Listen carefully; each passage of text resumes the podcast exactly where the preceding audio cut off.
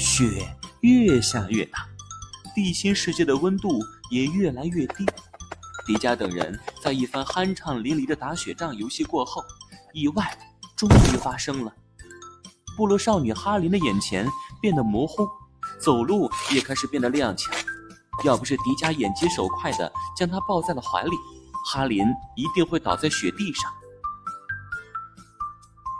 哈林，你怎么了？迪迦哥哥，我好难受啊！是不是打雪仗受伤了？不是，我只是突然没有力量，好累啊，好想睡一觉。迪迦，哈林体内的疾病和昆仑站的杨站长是一样的。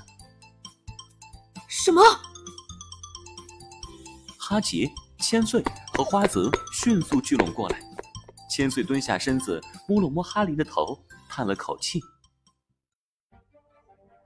他好像是发烧了，需要尽快进行治疗。”啊，发烧是怎么一回事？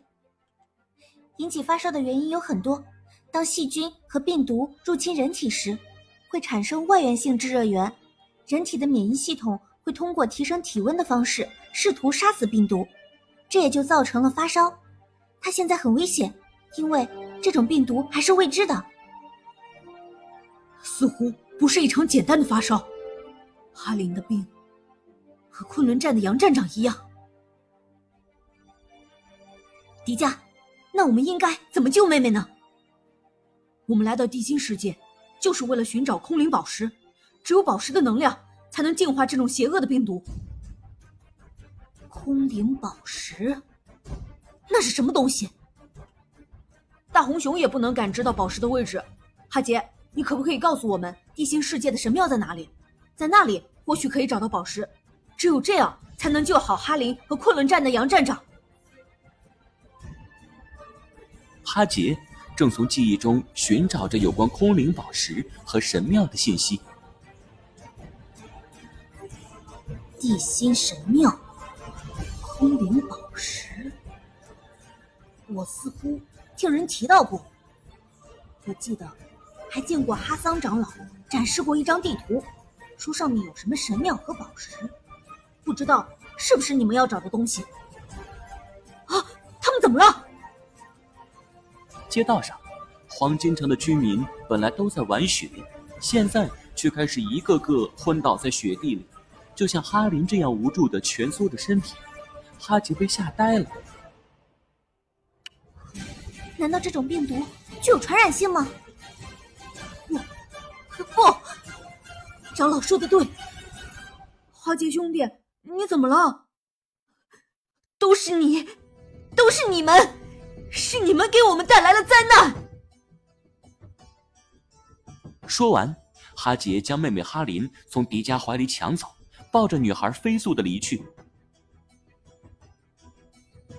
哈杰，我们在这里没有朋友了，或许他们已经把我们当成了敌人。